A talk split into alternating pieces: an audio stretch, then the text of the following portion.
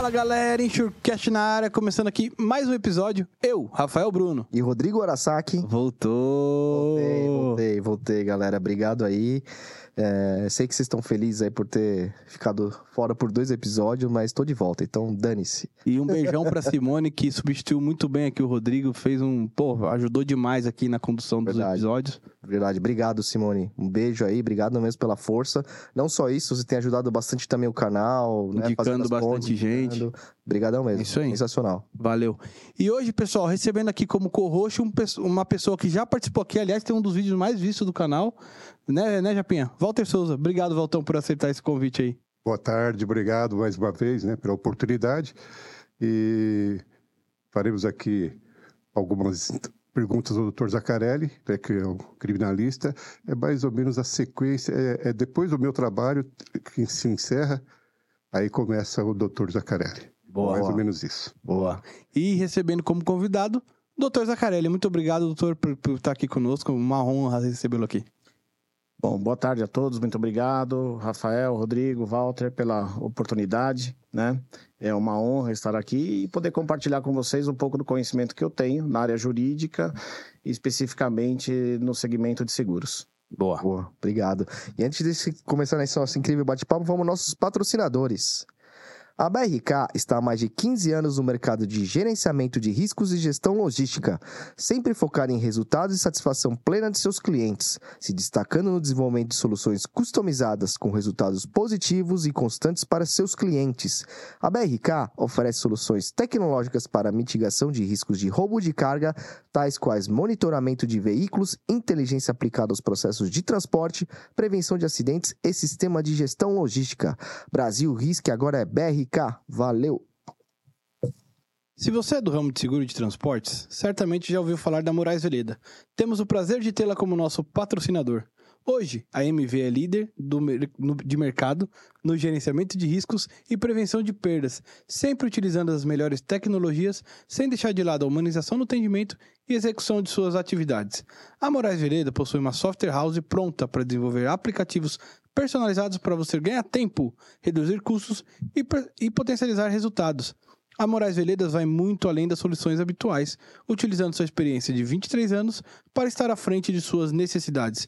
Lá, eles consideram que missão dada é missão cumprida. Valeu, Veleda! A LogRisk é a empresa internacional do grupo NS Tech. É a primeira empresa brasileira de gerenciamento de riscos, gestão logística e prevenção de acidentes a operar no México. Além do México, já atua também na Colômbia, Peru e Equador. Seus grandes diferenciais para o mercado mexicano são a capacidade de interação das diversas tecnologias de rastreamento em sua plataforma e uma estrutura própria de pronta resposta com cobertura nacional focada na recuperação de cargas, acumulando o melhor resultado na região. Valeu, LogRisk. Boa. E como de costume aqui, deixando aqui mais uma sugestão de literatura, O Seguro Garantia, de Vladimir Adriane Poleto, editora Roncarate. Valeu, pessoal. Adquiram lá esse livro na- no site da editora Roncarate. Não só esse, como vários outros muito bons, né? Boa, é isso aí. Vamos lá, Japinha? Bora lá. E os recadinhos? Esqueceu do curta? Nossa, não faz sei tempo que eu gravo, é verdade. Galera, muito obrigado aí por terem acompanhado a Foi gente. difícil fazer isso, você eu não sei fazer essa parte aí do curte, compartilha. Nossa, eu tô, tô esquecendo.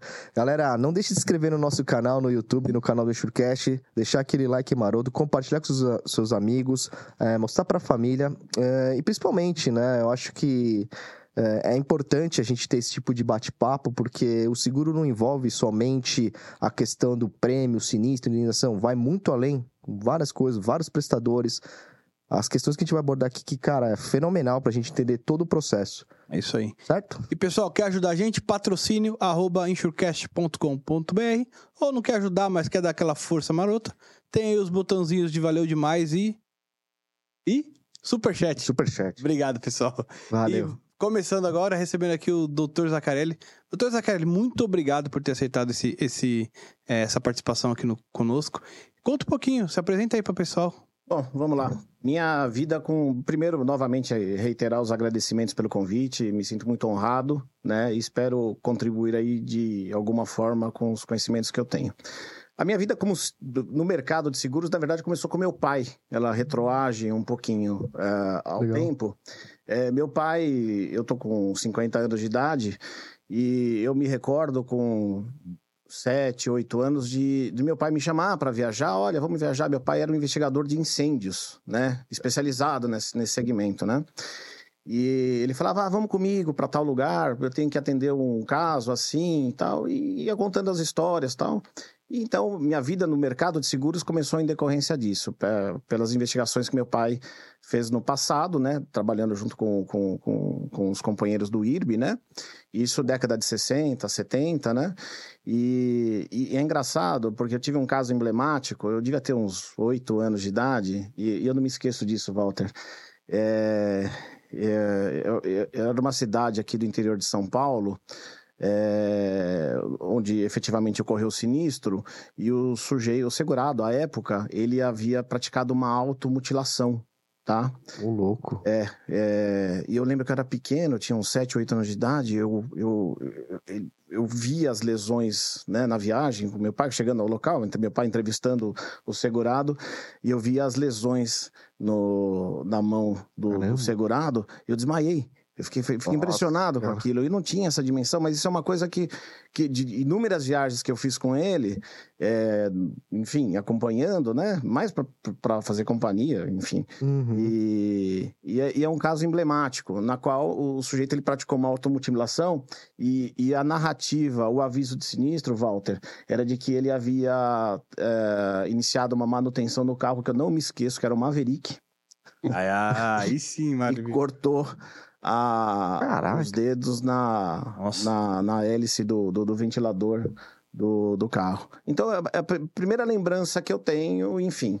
Dali e meu sempre acompanhando os trabalhos do meu pai. Na época é, é, não, não tinha computador, é, ele apresentava relatório, eu datilografava o relatório, então eu começava a entender, enfim. Fiz direito, né? Me formei, é, depois fiz pós-graduação no Ministério Público aqui de São Paulo e pelos contatos que meu pai tinha com o mercado de seguros, né, é, efetivamente eu aí comecei, eu, eu achava que é, a gente precisaria dar um passo a mais, que é, a, a, o mercado era carente, além não, não somente da investigação, mas dar um enfoque jurídico especializado no campo penal, sobretudo no segmento de, de fraude, né?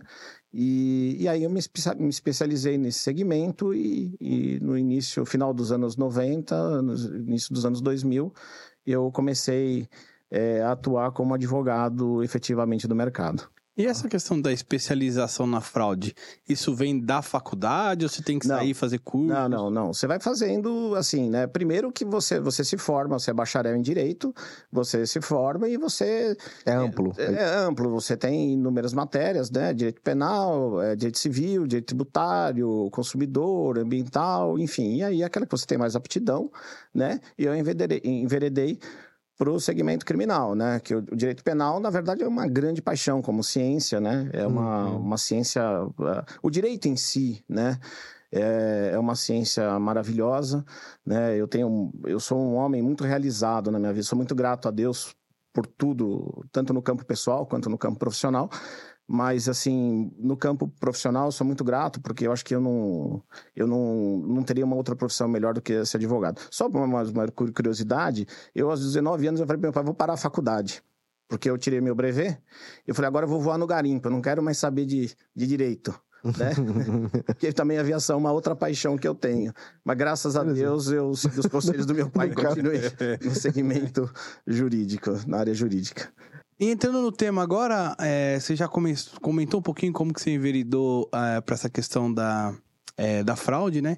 Como que isso veio para o seguro? Como que você começa a atender as seguradoras? Então, é, eu, eu, eu, sempre achei o mercado muito carente quando eu acompanhava as investigações de incêndio, a, a carência na... Porque no campo penal, né, no direito penal propriamente dito, você tem duas fases da persecução penal tá certo? A primeira fase da que a gente chama de persecutio crimes, né, que é da instauração do inquérito policial até a, a, recebimento da denúncia, recebimento da denúncia começa a segunda fase da persecução penal, tá certo? É, que até a sentença penal ou absolutória ou condenatória transitada em julgado, tá certo? Então você tem essas duas fases.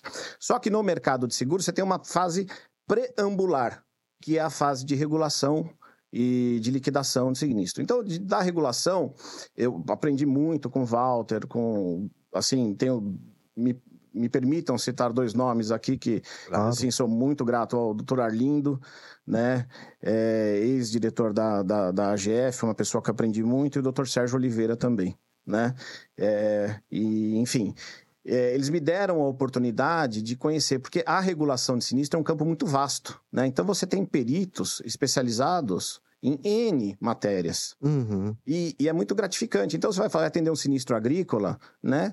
Você tem um engenheiro agrônomo especializado. Ah, um sinistro aeronáutico. Ah, uma pessoa, um regulador especializado naquele segmento é, embarcações também no marítimo, uma outra especialidade, automóvel, vida. Então, ele te dá uma amplitude muito grande.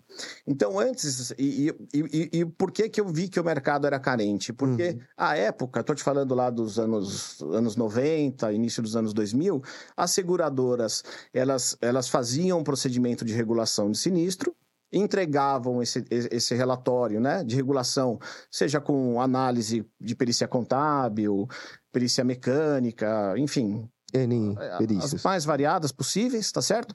E entregava aquele relatório para o departamento jurídico, né? E às vezes, né, não raramente, é, uma negativa de sinistro lastreada na, com base nesse relatório, o, o, segurado exercendo evidentemente seu direito, né? O segurado, um terceiro exercendo seu direito, ingressava com uma ação é, judicial pedindo a indenização, porque discordava daquela decisão administrativa da companhia. E a companhia, às vezes, ah, no, especificamente agora de fraude, a companhia fala, puxa vida, mas, ah, mas você está falando que é fraude aqui, mas não existe um inquérito policial instaurado, uhum. né? E lembrando que depois da promulgação da Constituição de 88, tem, há um princípio, né, que precisa ser respeitado, aliás, não só esse, mas como todos os outros princípios constitucionais, dentre eles o princípio da presunção de inocência, que você não pode tratar como se uma pessoa é, condenada fosse antes do trânsito em julgado de uma sentença penal condenatória. Então você tem um ordenamento jurídico, tá certo? E muitas vezes é, a seguradora chegava a uma conclusão de irregularidade dos sinistros por uma possível fraude, mas não havia essa comprovação jurídica propriamente dita. E eu falei, puxa vida, então eu preciso na verdade, é, é, é, compartilhar essas provas que foram amealhadas durante o processo de regulação, de liquidação do sinistro, e trazer para o campo penal, para um procedimento oficial instaurado. Seja instaurado por requerimento da companhia, seja instaurado por dever de ato de ofício da autoridade policial, né? Enfim, então eu, eu comecei a enxergar, falei, eu preciso trazer essas provas para cá. O, tá cara... E essas provas precisam ser ratificadas, né? Entendi. Mas assim, como, como que chega até você assim? A, a depois que a companhia. Porque assim, é, imagine que, sei lá, sinistros numa companhia de seguros, ou diversas companhias de seguros, não sei, é, acho que você deve ter diversas, deve chegar um, um volume até que grande, né? Por se tratar de, de fraude, uma coisa que pode ser um preconceito meu, uma coisa, uma opinião, sei lá é, não sei se aqui no Brasil tem muito tipo de fraude, eu imagino que sim, a gente conversou né, um tempo atrás sobre isso. É, é, depois que o, o, regulador fez toda. Ele, ele, ele desconfiou, ou o analista desconfiou que isso pode ter sido uma fraude, ou não? Antes de negar o sinistro, para ter certeza, você é acionado? O ideal é uma pergunta absolutamente pertinente, né? Você, dentro de uma companhia de seguros, você tem inúmeros departamentos. Sim. Entre eles o departamento de sinistro, e o departamento jurídico. Uhum. O que é o ideal, a meu ver, a uhum. meu sentir? Que haja uma simbiose entre esses departamentos. Porque quando ah, ah, há uma comunicação de sinistro, seja de automóvel, seja de incêndio, massificação, enfim, os mais variados possíveis, é, a primeira pessoa que tem contato com, com essa possível fraude, efetivamente, é o analista. E ele Isso. vai determinar para que o regulador vá a campo, vá a um sindicante, vá a, vá a um perito, para melhor entender o que aconteceu. Uhum. E, desculpe, o, o que a gente sempre recomenda é o seguinte: você tem que sair para fazer essa regulação, esse trabalho de campo, que eu fiz com meu pai lá atrás e aprendi um pouquinho, bastante com ele, não um pouquinho, mas bastante com ele, é, é, é, é a gente não sair do escritório sem o preconceito de que aquilo seja uma fraude. Você tem Hum. que tratá-lo como e respeitá-lo como um consumidor normal. Uhum. E por que dessa importância? A seguradora, e, e eu acho que esse é um tema bastante complexo, e, e- e talvez antes de responder a tua pergunta, eu preciso é, pontuar uma questão que é, é sobremaneira relevante. Uhum. A seguradora, é, ela não é somente que ela, ela, ela administra recursos de terceiros. Ela é uma instituição financeira à luz da lei, da lei 7.492. Então, como você, quando você administra esse recurso de terceiros, você tem que ter responsabilidade naquilo que você paga, naquilo que você não paga. Se você começa a pagar sinistros indevidos ou sinistros, vamos dizer assim, fraudulentos, Uhum. você pode ser responsabilizado por um crime de gestão temerária. Então, a regulação, ela precisa reconstruir os fatos de maneira fidedigna. Regulação que eu digo no sentido amplo, os peritos, reguladores, sindicantes e por aí vai. Uhum. Tá certo? Esse procedimento todo que a gente chama para você liquidar de maneira escorreita esse sinistro.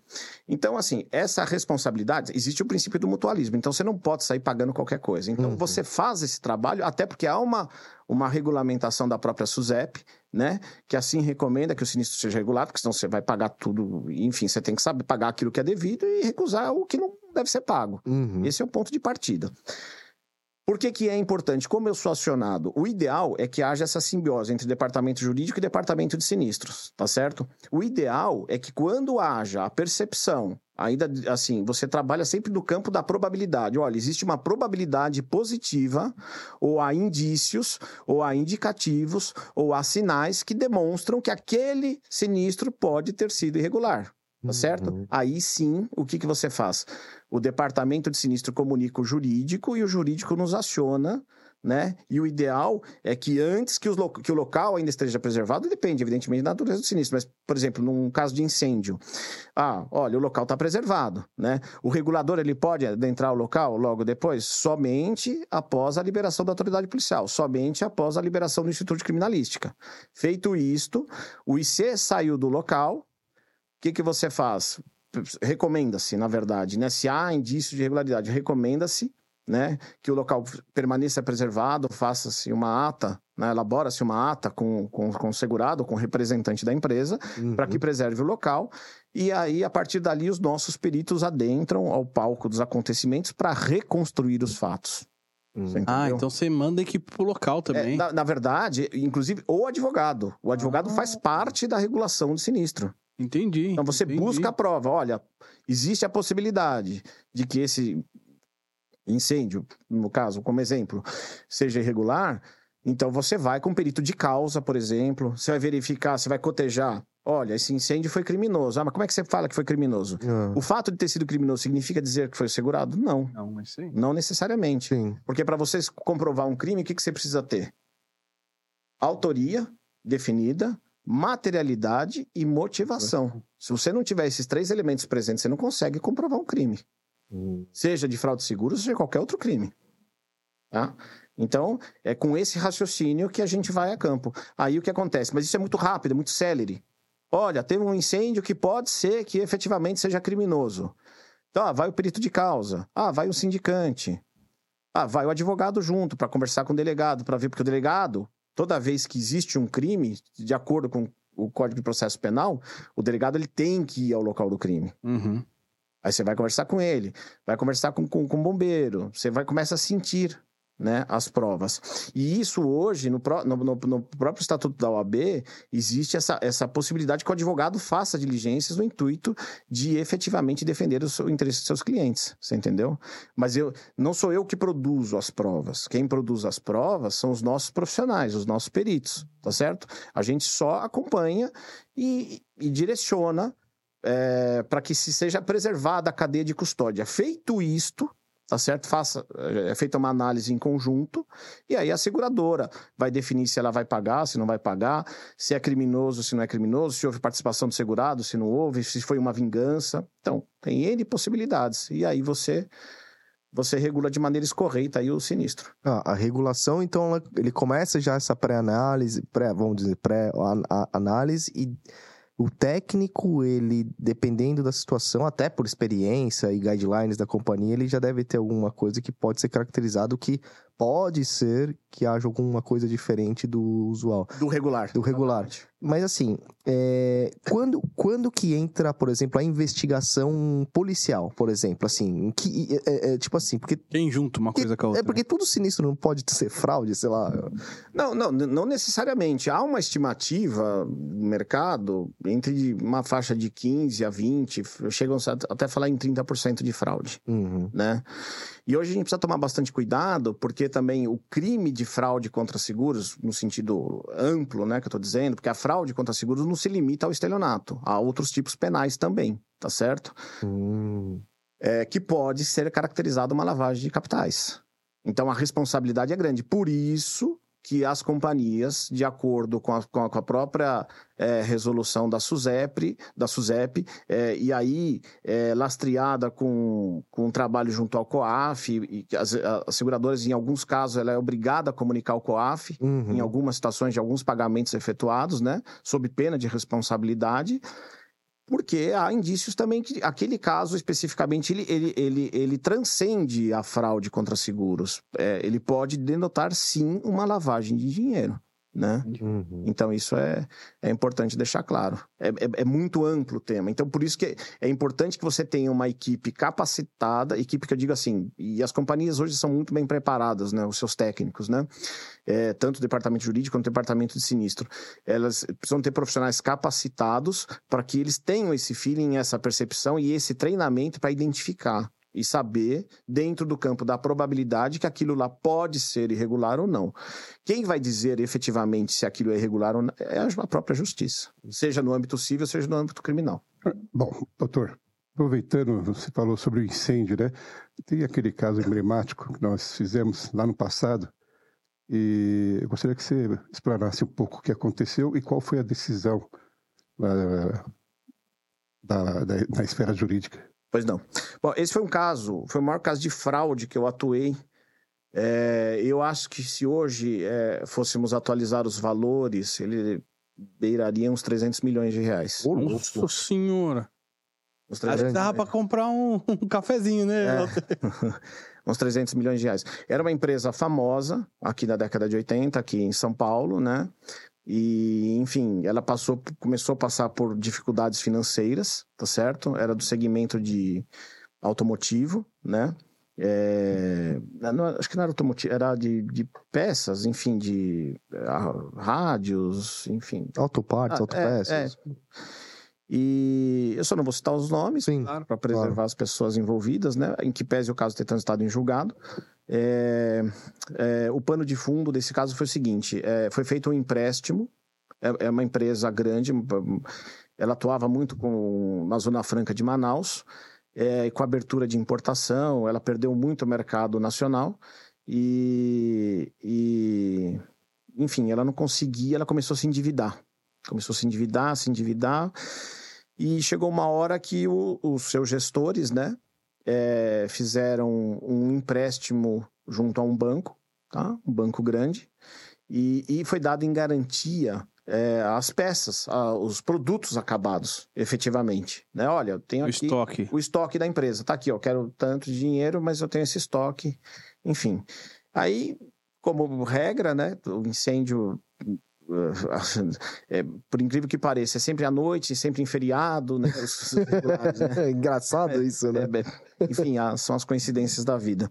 E foi num feriado, salvo engano, de 7 de setembro, né, de 1998, 97, 98, salvo engano. E pegou fogo, um incêndio de dois, três dias para as chamas serem debeladas. Quer dizer, foi uma coisa bem, bem grave, né? Uhum.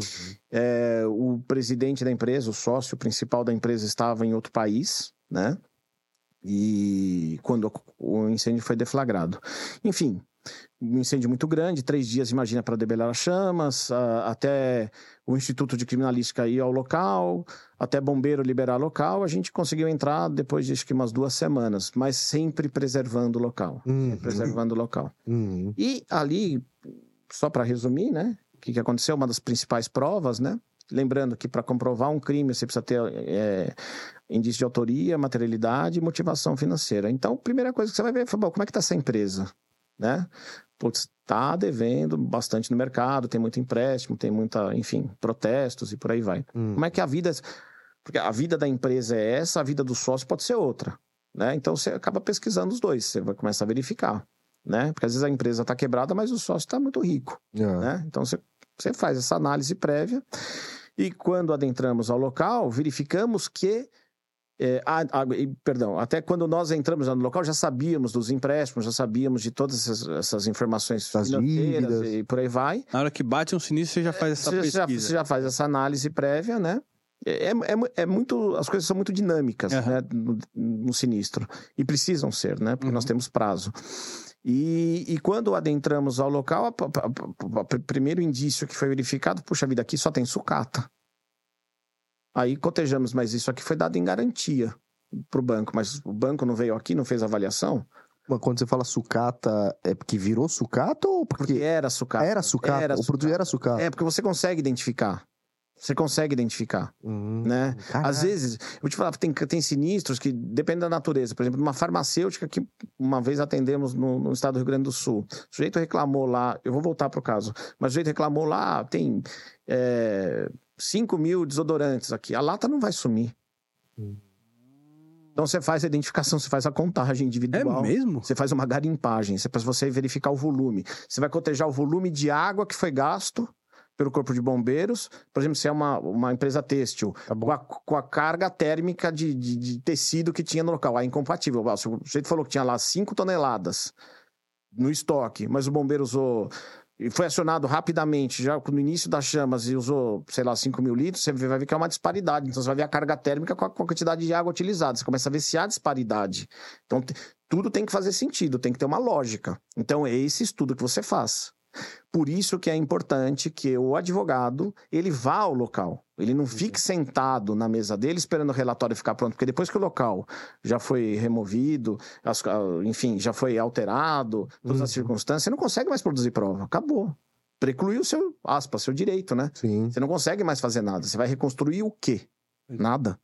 Então é importante que o advogado vá com essa visão, mas com uma visão imparcial. Claro. Não sair com aquela visão, ah, foi aquilo é fraude. Não, é, isso você vai fazendo a leitura da cadeia de indícios. Uhum.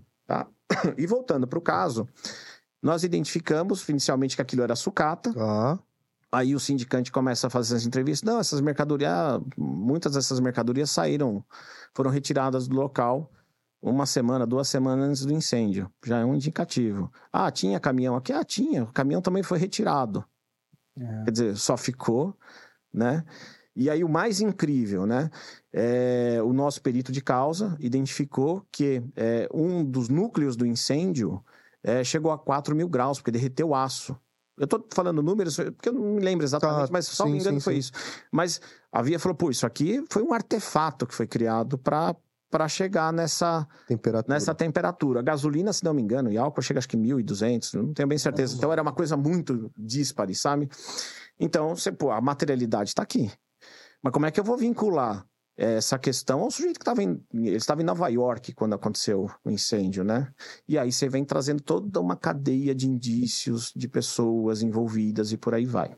A ponto de eh, ele ser denunciado criminalmente, né?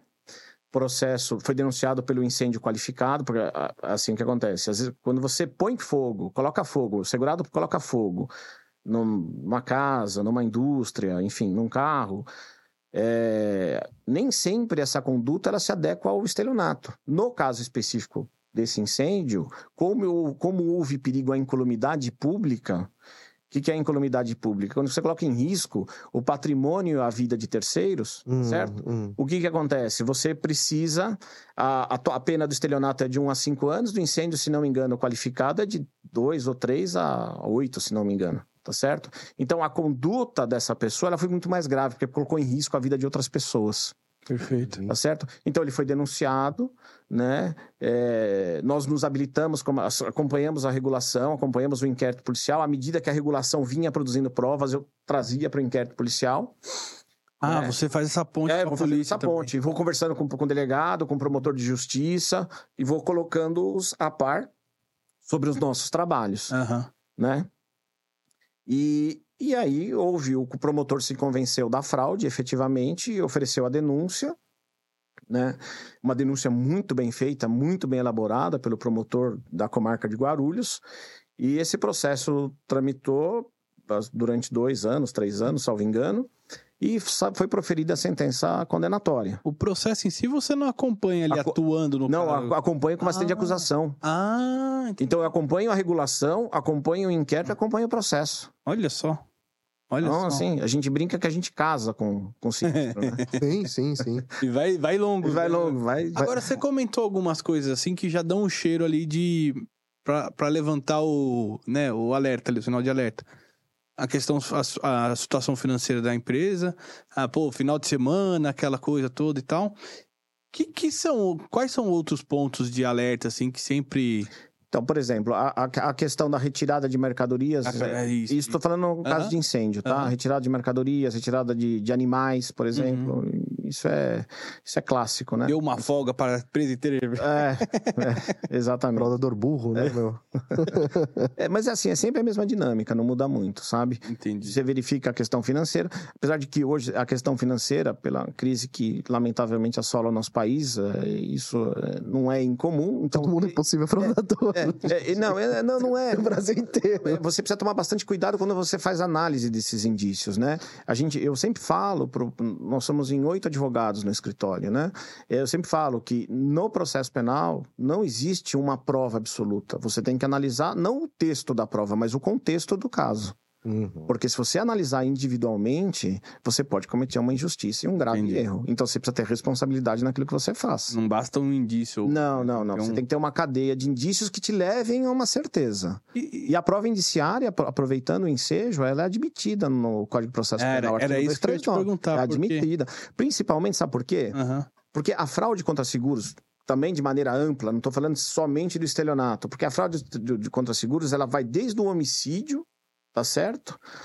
Passa pelo incêndio, passa pela, pela, pelo desmoronamento, passa pela, pelo atentado à, à, à, navegação aérea ou fluvial. Então, você tem uma gama enorme de, de crimes, de tipos uhum. penais que podem estar ligados à fraude contra seguros. Uhum. Aí é pelo, a gente chama existe um, é, é um princípio é, uma análise que você tem que fazer que é de é, é de, de é, é, concurso aparente de normas. Tá? Então você tem algumas regras para você efetivamente é, tratar, saber se aquela conduta do segurado ela vai se subsumir exatamente a um determinado tipo penal. Tá. Entendeu? Em que pese o segurado aí, não querendo entrar muito no juridiquês, na questão processual, ele não se defende do tipo penal, mas sim da narrativa da denúncia, dos fatos. Ele se defende dos fatos, não do tipo.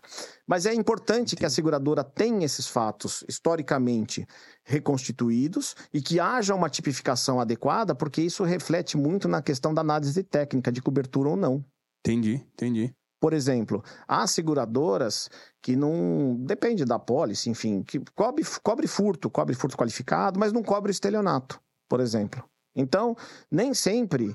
E aí não tem nada a ver com o segurado. Pode ser um terceiro que vai lá, deixa o carro no estacionamento e, e vai lá com ticket falso e, e o, motorista, o, o, manobrista entrega o carro para ele. Uhum. Então, por isso que essa questão de tipo penal é muito importante, tá certo? Para você analisar de maneira correta. E só voltando para concluir o caso, é, tive a honra de, de, de, de, figurar como assistente de acusação nesse processo. Os, eles estavam, foram dois réus denunciados, né?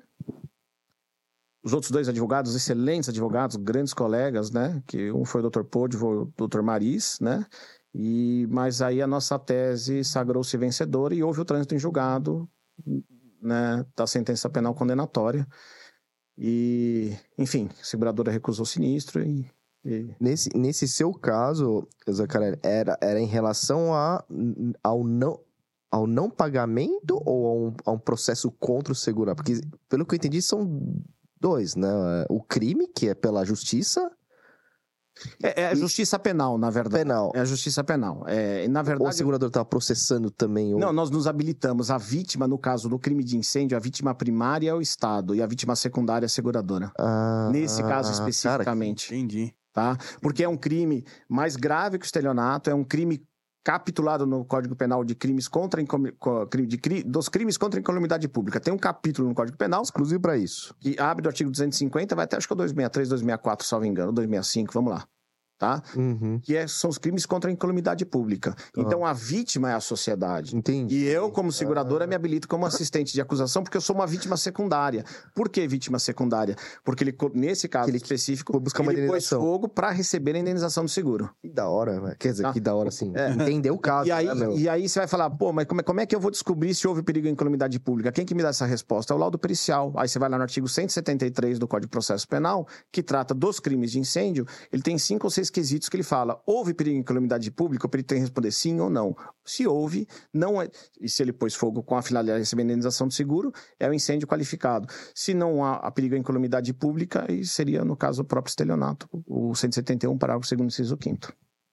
Bom, aproveitando, doutor Zacarelli, um outro tema que é bastante discutido nas seguradoras é, é o furto mediante a fraude. Você poderia explicar? Opa, vamos lá. Isso aí que deve rolar que nem água, É, né? Abre então, a torneira. É, é, o estelionato, é, é, em suma, é, é- é obter o tipo penal lá do 171, o famoso 171, né? É, é, é o indivíduo obter vantagem pecuniária para si ou para outra mediante artifício ardil. Né? Ou qualquer outro meio fraudulento, reclusão de 1 a 5 anos.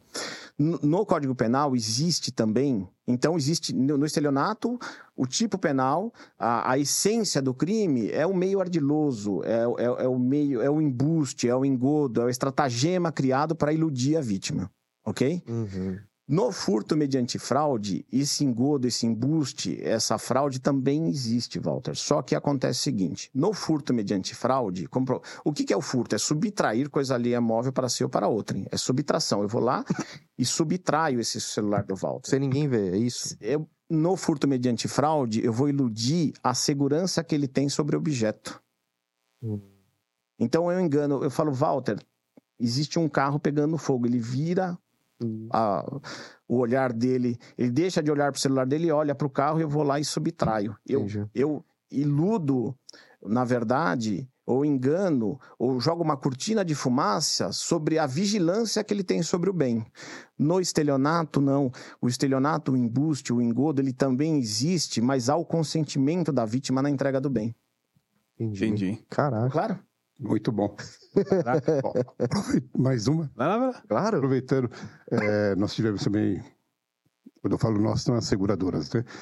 Nós já tivemos vários casos que, de, de furtos, pequenos furtos, né?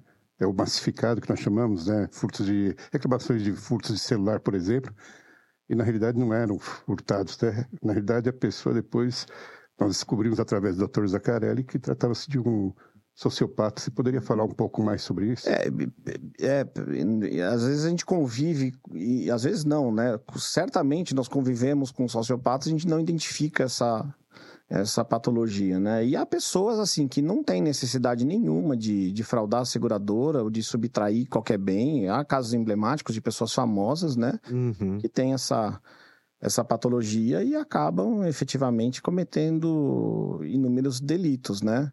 E, e a, a seguradora não está isenta de, de sofrer ações de, de pessoas desse, com essa patologia. E, e como vocês chegaram que o cara era, sei lá, Ah, você começa a ver o perfil da pessoa, né? Você vê que a pessoa não tinha necessidade. Aí você olha o perfil econômico e fala, pô, esse cara não tem necessidade de fazer isso. Não, não teria motivação, né? Mas é uma pessoa que aí ela tem que ter um tratamento, né? Uhum. Adequado. Ela nem presa. Deveria ser, pode ser, mas ela tem que ter um tratamento, né? Adequado, psiquiátrico, psicológico, para que.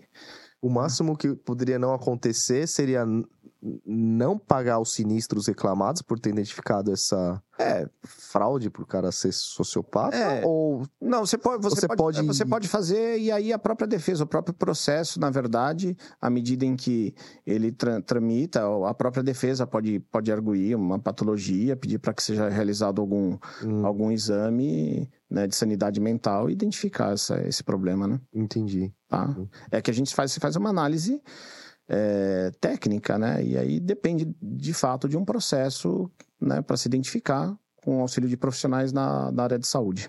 Entendi.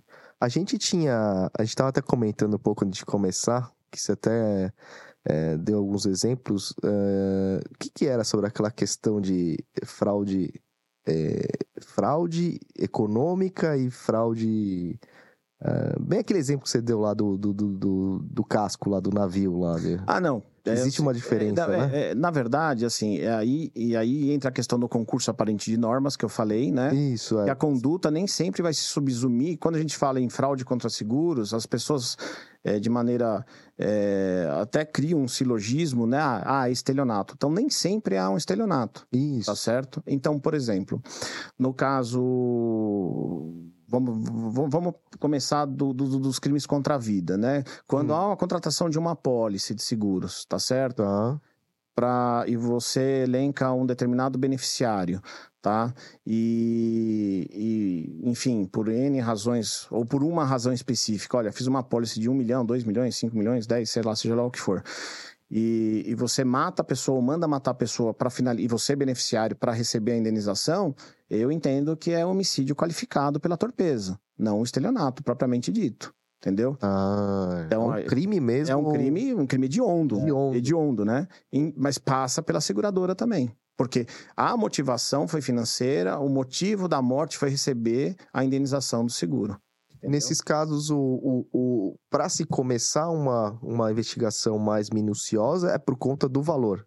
Ou não, Não, necessariamente? não necessariamente. As, as, as próprias circunstâncias que gravitam em torno do caso te levam efetivamente a. Porque uma fraude de 10, de 50 ou de 1 milhão é a mesma coisa, é Entendi. fraude.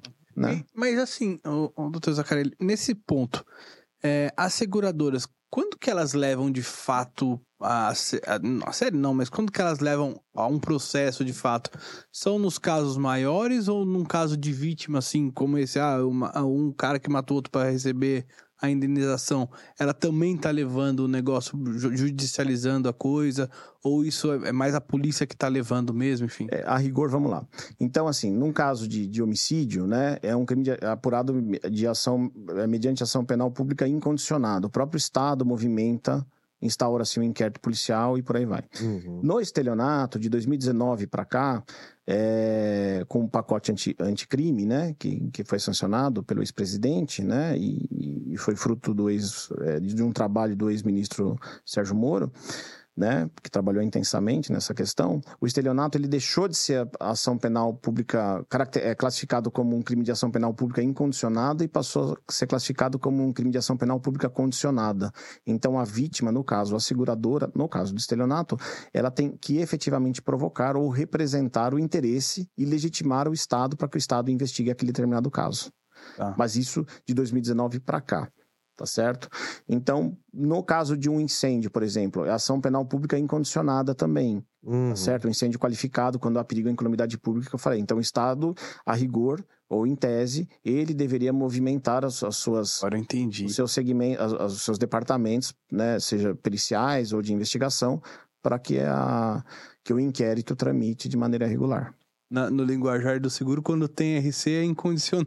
quando é dano só é, é coisa, né? Porque assim, quando então, só pra você entender bem, quando gera risco a pessoas ou ao entorno, além do que só a seguradora, aí a- o Estado tem que agir por, por Dep- conta. de- depende do objeto jurídico tutelado. Entendeu? É que, como eu te disse, a fraude nem sempre ela se é caracterizada pelo estelionato. Pode, ser, Uhum. pode ser um homicídio, no caso do seguro de vida, Tá bom. certo? Aí é ação penal pública incondicionada, o Estado Tá bom, movimenta. Então depende muito do objeto jurídico tutelado.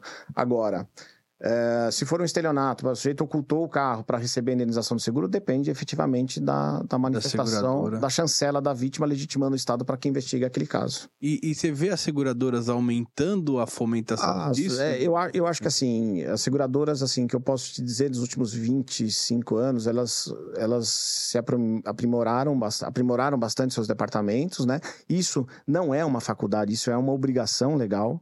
Como eu disse, você administra recursos de terceiros, né? Se você é segurador, você administra recursos de terceiros.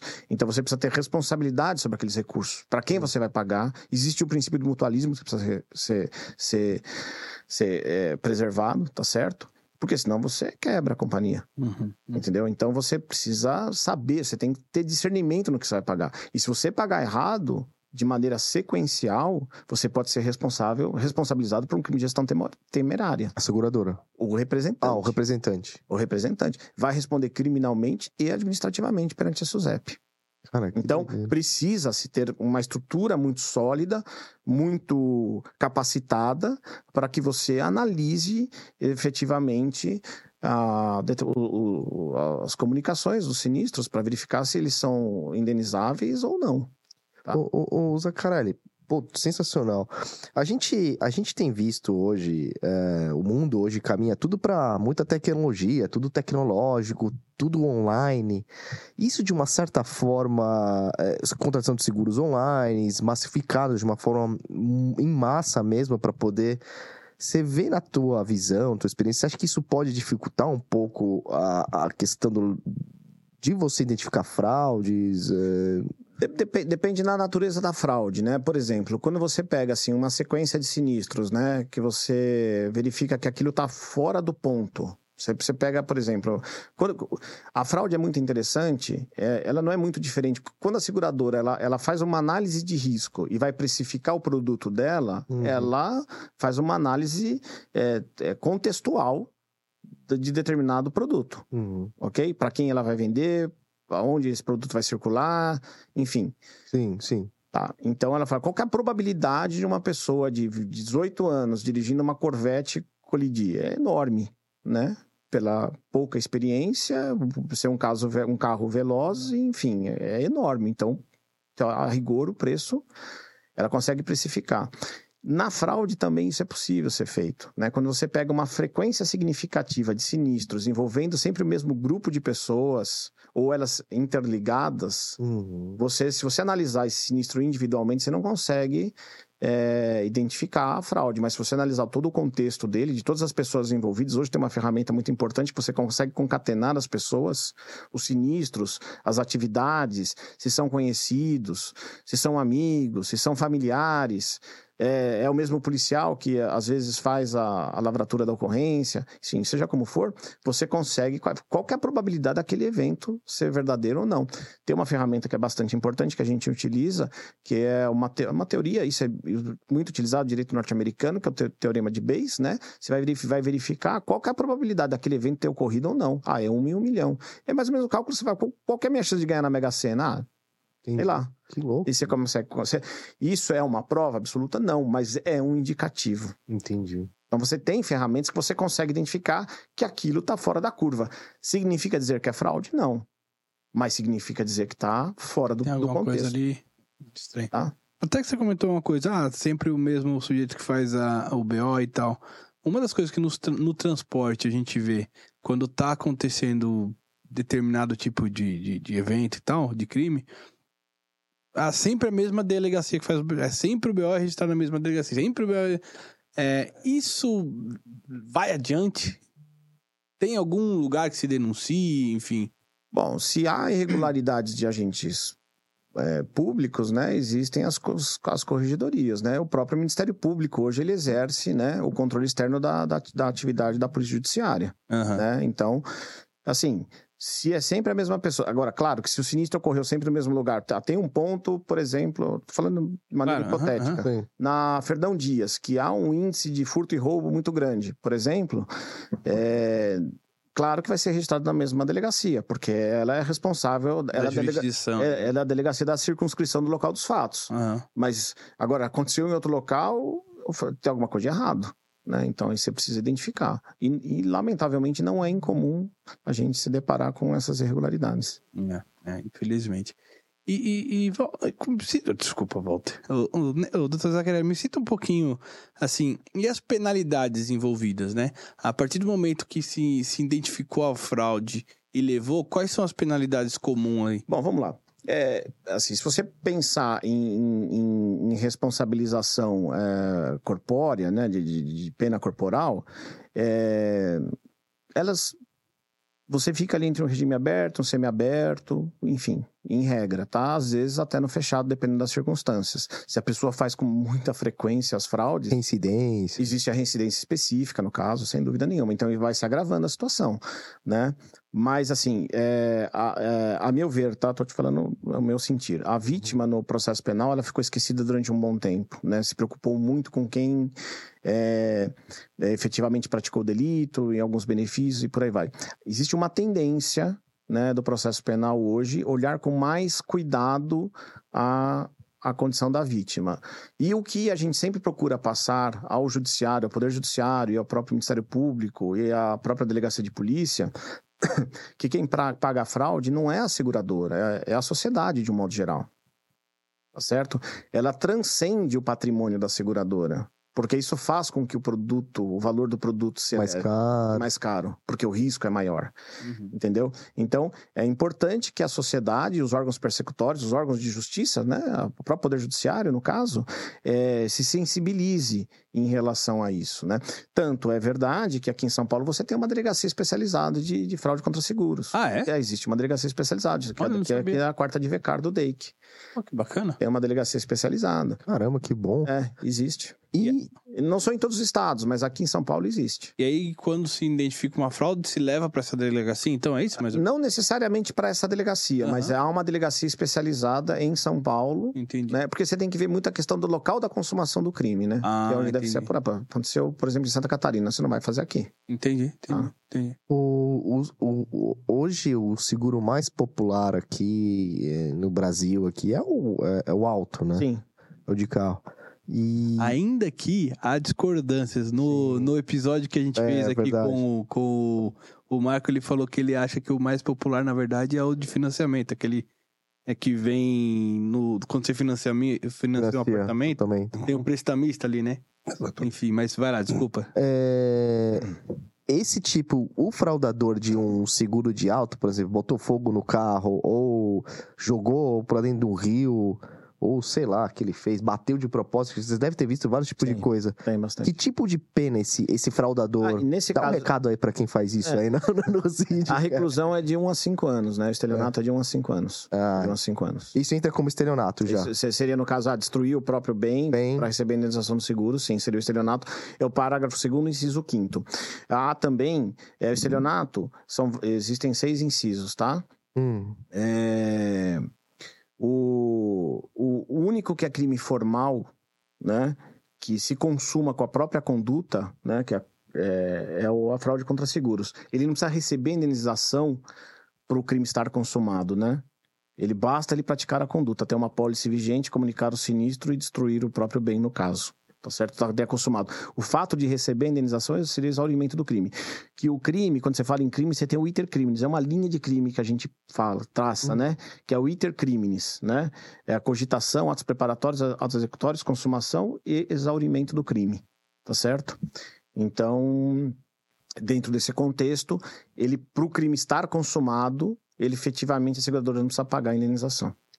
eu, Basta a conduta. ah, eu achei que eu achei que nunca era pago se fosse identificado Não, não. Se for identificado e comprovada a fraude, a rigor, não. Mas às vezes você a identifica. velocidade da indenização às vezes é tão É, rápida. Então, que... a- às vezes, esse é, é- o time da regulação, às vezes é diferente. Às vezes não. Em regra, é diferente do time da. Os relógios são diferentes. Aham, do- aham. da- do- do- do- dos próprios órgãos persecutórios. Às vezes você já pagou a indenização depois você identifica que é fraude. E aí rola uma investigação Aí- por aí- trás, aí o, vai- cara, o bonitão tá lá, Aí- recebi aí- aí- o RU. Então, Mas aí, tá sendo aí, aí você investigado. aí entra com uma ação penal, aí entra com instalação de inquérito policial, se virar uma ação penal, por exemplo, você se habilita e pede a, reca- a- A restituição. A a reparação do dano. Ah, De 2008 para cá mudou o Código de Processo Penal Não, e, também. e- e o cara pode ser preso ainda. Pode, pode ser preso, a depender da circunstância, sim, né? E prescreve? Pre- Não, prescreve, mas assim não, mas assim, não é o problema. Tá bom. O nosso problema não é de pena. Nosso, de novo, a meu ver, tá? É, o problema do Brasil, esquece fraude contra seguros. O problema do Brasil, o problema da criminalidade do, criminalidade do Brasil não é a quantidade de pena que vai ser aplicada. O sujeito, quando ele sai para cometer um crime, ele não abre o Código Penal para saber Quantos Qual- anos eu vou pegar? quantos anos eu vou pegar. Ele comete o crime, de novo, a meu ver, porque ele tem a certeza da impunidade.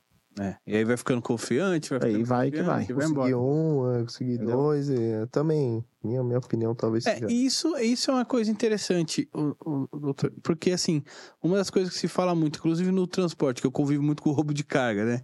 É, pô, às vezes você vê lá, prendeu quadrilha, prendeu quadrilha. Ah, a quadrilha tá solta. Ah, a quadrilha tá solta. O que, o que que acontece nesse meio tempo? É, o que acontece é assim, é, você, existe um ordenamento jurídico, tá certo? Aham. É, você tem algumas, algumas é, tipos de prisões, né? Então você tem as prisões cautelares, que é a prisão temporária, no caso, que é para obter a natureza. Em, em, resumo, a natureza dela é, é, é se constituir prova, se buscar prova. Existe a prisão preventiva, né?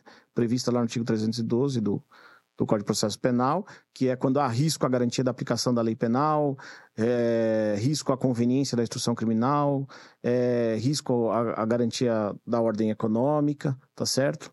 E então são quatro pressupostos que você tem para decretar uma prisão preventiva. Então o sujeito ele fica preso preventivamente, tá certo? É uma prisão mesmo em flagrante. Não, não. Ah, tá bom, tá Existe bom, tá também a prisão em flagrante. Tá bom, tá bom. Tá, tem a prisão em flagrante, a prisão temporária, a prisão preventiva uhum. e, a, uma, e a prisão proferida, que ainda também é uma prisão é, de natureza provisória, que é de primeira instância, tá certo? Tá então, só quando houver o trânsito em julgado da sentença penal condenatória que, a rigor, que aí, não sei se vocês lembram da discussão, ah, pode se prender em segunda, segunda instância, sim, sim. Uhum. Tá, antigamente, olha, não cabe mais recurso especial, não cabe, eh, a, a, acabou a apelação, tem que se recolher. Recurso especial, recurso extraordinário não tem efeito suspensivo.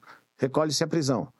Houve, um, até um tempo atrás, que se, o Supremo Tribunal Federal entendia dessa maneira. Depois, mudou-se novamente uh, esse entendimento. Não, tem que aguardar o trânsito em julgado. Ainda que condenado em primeira instância, segunda instância, ele só vai ser recolhido à prisão, ou, ou melhor, nem necessariamente a prisão, mas a execução da pena, melhor dizendo, a execução da pena, ela só vai ser iniciada com trânsito em julgado da sentença penal condenatória. E isso seria STF? Não, aí você depende, depende do caso, mas ah, pode ir até o, até, até o Supremo Tribunal Federal. Esse, né? Esses casos, então, por exemplo, que, que existem Existem, sei lá, o crime, o roubo, por exemplo, o roubo mesmo, a, uhum. um, a mão armada, não, não precisa ter latrocínio, nada, mas é um roubo. É, e ele é pego lá, o, ele em flagrante. É, em flagrante. Ele ah. não tem. Eu esqueci o nome, não sei se é juiz de garantia, o que, que é, o que ele vai para um, um, Ah, não, ele passa por uma audiência de custódia. Audiência de custódia. Ele passa por uma audiência de custódia. Que que é isso? Tá? É para o, ju o juiz verificar se as condições nas quais ele foi preso é, se adequam ao nosso ordenamento, se não, sofreu, se não sofreu tortura, nenhum tipo de ah, constrangimento. A, é isso. O juiz de custódia, a, a audiência de custódia é só para isso. Mas, por exemplo, se o cara foi pego em flagrante, vai ser preso.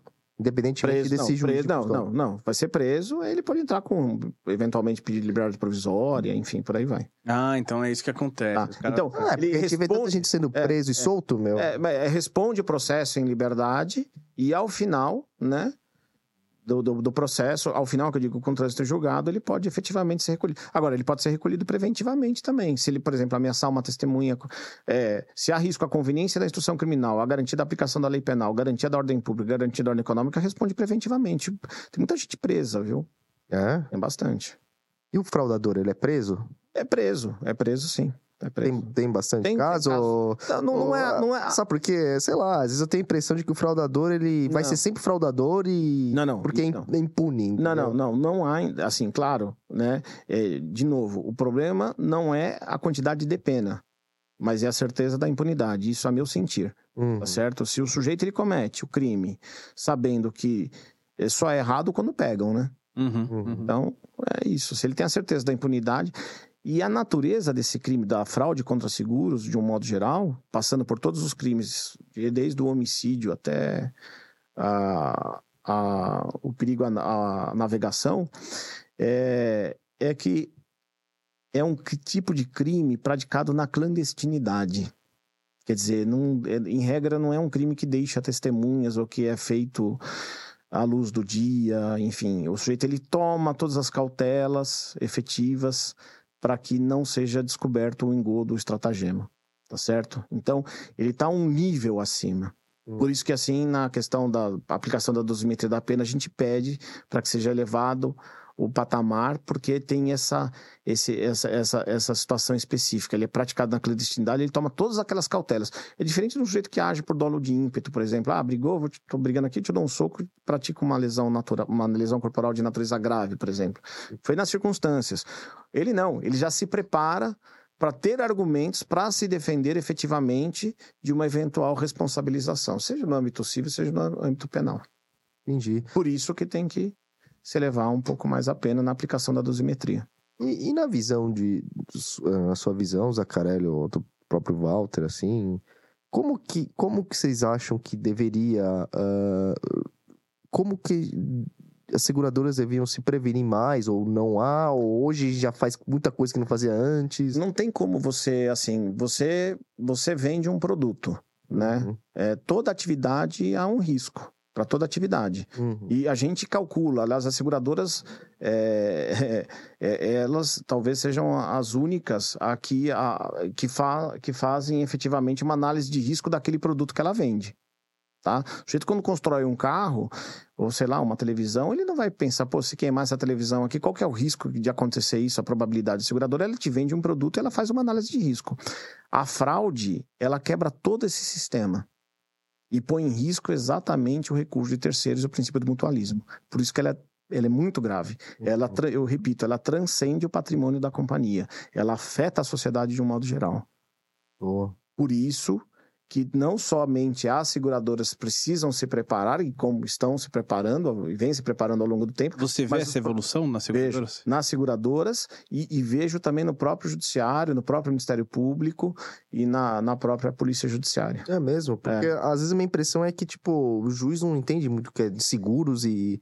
e, e desculpa, não, é opinião minha, pode ser um Não, mas- preconceito não, mas é verdade. e dar causa sempre pra. Não, é, mas aí é uma, mais uma questão civil do criminal, talvez. Tá? Ah, tá, Talvez. tá. Mas assim, é, evidentemente, assim, se você pegar aqui no fórum, no nosso fórum criminal aqui no- da Barra Funda, né, que é o fórum central que a gente chama, Uhum. o que o juiz e o promotor está mais habituado lá, não que não existam outros delitos, né, mas em regra o que se tem, o que, que é? Furto, roubo, tráfico de droga, né, vai para a vara do júri, homicídio, Uhum. certo? Então, são os crimes, ó, vai, um, vai no. É, é, é o tráfico, uma receptação, é, é o que está mais habitual. Agora, chega lá um sujeito é, sendo acusado por fraude contra seguros, um advogado, um médico, o cara, porque hoje quem tem seguro, a rigor, tem uma condição financeira um pouco melhor do que a grande maioria da população. Né? É um mercado diferenciado. Quem contrata o seguro. Aham, Até porque pressupõe, para ele contratar o seguro, ele tem que ter algum bem, perfeito. né? Tirando a própria vida, mas ele tem que ter algum bem material. Hum. Então, já destoa um pouquinho, então foge um pouquinho. E por ser um crime praticado na clandestinidade, cujas provas são mais difíceis, Hum.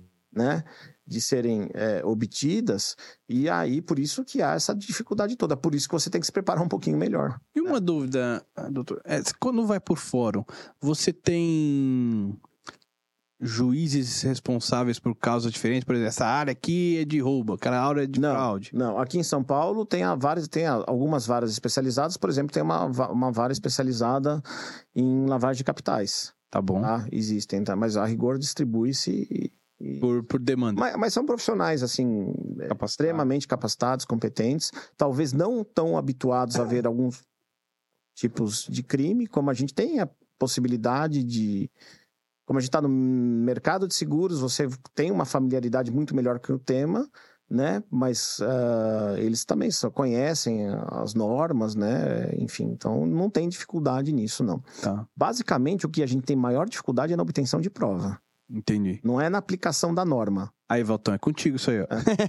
Por causa da, da preme... o cara premedir, o cara é mais inteligente, é, vai, entre exatamente, aspas. Exatamente. Aí você tem que dar uma resposta rápida, porque você tem um te- tempo de regulação, né? é, Estipulado pela própria a superintendência que, que, que regulamenta a atividade de seguros, né? Que é a SUSEP. Então você precisa correr com isso. E aí, quando você acha uma, especialmente no massificado, achou uma fraude lá, puta, tem sempre aqui o- a oficina do Rodrigo envolvida. Pô, vamos ali, e aí desenterra vários casos ali pra, pra gerar prova.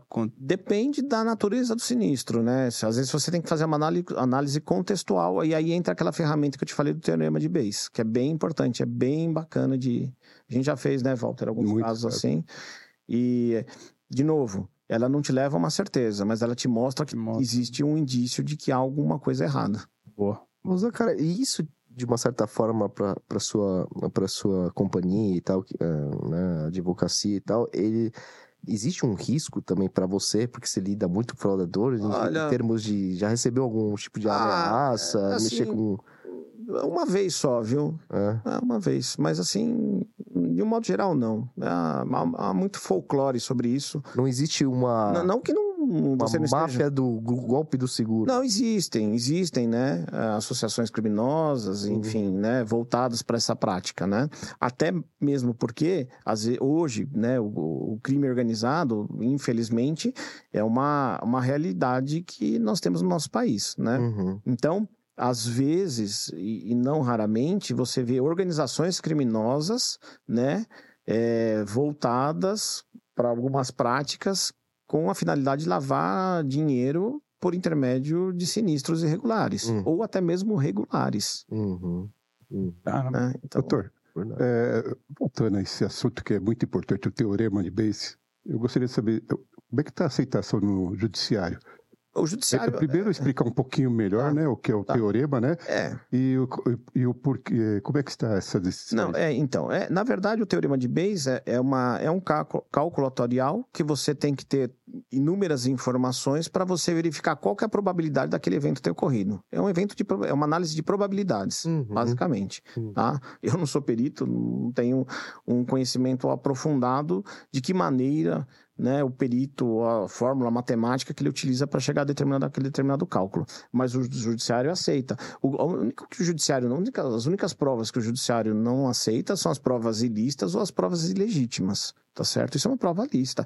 Agora, a valoração dessa prova é diferente. Aceitar, ele aceita. Agora, o quanto ele vai, ele vai valorar aquela prova? Olha, essa prova ela é apta para condenar alguém. Minha, minha interpretação, essa prova, ela ajuda dentro do contexto. Tá? Mas ela somente ela, acho que eu, Não é um- não é apta para se condenar ou para absolver ninguém. Uma curiosidade. Quando você fala assim, ah, esse crime aqui pode ser de 1 a 5 anos. É, uma vez condenado, eventualmente algum juiz pode dar menos de um ano? E aí, se não ou se sim? Ah, se foi tentado, se foi consumado, depende, né? Ah, Depende. tem, tem então Tem. variações é, tem ali. variação. Tem variação. Entendi. Depende, vai, então, do, do grau. É, é- grau de, le- de lesão. É, sei tem, lá. é, tem- tem- tem a dosimetria da pena, que é o artigo 59 do CP, que o juiz ele tem que seguir ah, as diretrizes do código e aplicar de maneira, maneira Existe um correta. cálculo ali pra isso. Tem, Não é. é que sai da cabeça. Ah, Ah, Às vezes o sujeito ah, trabalha, não trabalha, qual que é a repercussão social do crime, tem Ah. N variáveis aí que, que, que influenciam na dosimetria de pena. Aí o juiz tem que seguir lá. Né, o- Se eu fosse juiz, era trifásico, o é. máximo. cinco anos, cinco anos, cinco anos, cinco anos, cinco anos. Bom, doutor, obrigado, viu? Obrigado. Tem mais alguma coisa aí, Voltão, que você queira? Só, só mais uma pergunta é, que é fundamental também para as seguradoras. A nova lei né, de proteção a dados Hum. LGBT, Boa. ela impactou na, no- nos trabalhos investigativos da- policiais e etc. É, hoje, é, antes da, da, da, da, da, da, lei- da lei ser sancionada, né? é, não havia uma preocupação tão grande. Hoje, sem dúvida nenhuma, você tem que tomar bastante cuidado na, no tratamento das informações e a forma que você as coloca, né? Sem dúvida nenhuma. Você precisa. Mas não é impeditivo, Walter. É, Eu acho que assim, de novo, é, a gente precisa, assim, ainda que o, que o indivíduo, né, ele tenha cometido um delito, é, ele precisa ser tratado com o máximo de garantia dentro de um ordenamento jurídico, é, precisa se preservar alguns dados, porque muitas vezes o sujeito ele pode ser processado e ser absolvido. Né? Uhum. Então você precisa tomar cuidado com a forma de tratá-lo. Não é por outra razão que existe o princípio constitucional da presunção de inocência, que garante o status de inocente até o trânsito em julgado daquela pessoa. Então, é um status dignitatis que a gente chama desse princípio, entendeu? Então, a, a lei de proteção de dados, ela vem mais ou menos de encontro com isso. Você precisa tomar bastante cuidado na forma de você tratar essas coisas. Ah, o sujeito teve envolvido em 10 sinistros. Ah, ele, ele já tem antecedentes criminais. Mas aí você vai ver o processo, ele foi absolvido. Então, você precisa, você precisa fazer uma análise contextual com bastante responsabilidade para não incorrer num... Né? A gente caminha por uma linha muito tênue, Hum. né? E ali no fio da navalha, você precisa tomar bastante cuidado de não cometer uma injustiça e de não pagar algo que não seja devido, sob pena de responsabilidade. Por isso que cada dia mais você precisa ter profissionais preparados dentro das companhias, não só somente seguradora, qualquer instituição financeira, o banco, Claro. por exemplo, também, Uhum. né? Você precisa ter né, bastante responsabilidade. Boa. Obrigado, doutor Zacarelli. Eu que agradeço a oportunidade, fiquei lisonjeado, espero ter contribuído de alguma forma com, a experiência que eu tenho. Não, foi sensacional. Foi uma aula aqui, Uhum. Jurídica, de fraude. Ficou com medo, o já? Eu não, eu tenho vocês tranquilos. Boa. Maravilha. É isso Boa. aí. Valtão, obrigado mais uma vez aqui também por estar conosco, tá? Obrigado a vocês por outra oportunidade, né? E obrigado Não. por toda a ajuda que você tem dado ao canal aí também, viu, Walter? Valeu, Porta tá aberta sempre aí, Valtão. valeu. É isso Boa. aí. Recados finais? Bora. Pessoal, Insurecast, projeto pessoal meu e do Rodrigo, nada que falamos aqui tem a a ver com as empresas que a gente trabalha ou que eventualmente já trabalhamos. É isso aí, galera. Não deixe de se inscrever no nosso canal, deixar aquele like, compartilhar com os amiguinhos, tá? Além desse canal, a gente tem um Sure Cortes também. A gente tem deixado bastante. ah, como que chama? Os curtinhos ali? Os shorts. Os shorts também. Dá pra deixar o like nos shorts também no no- Instagram, compartilhar. É isso aí, galera. É isso aí, é isso aí. Obrigado, obrigado aí mesmo. Valeu, galera. É isso aí, obrigado. Carelli, Obrigado Valtão. a vocês. Ok. Valeu. Valeu, abraço. Pessoal, até a Abraço. próxima. Tchau. Pô, que legal, hein? Pô, foi bom? Foi ótimo, cara. Da hora.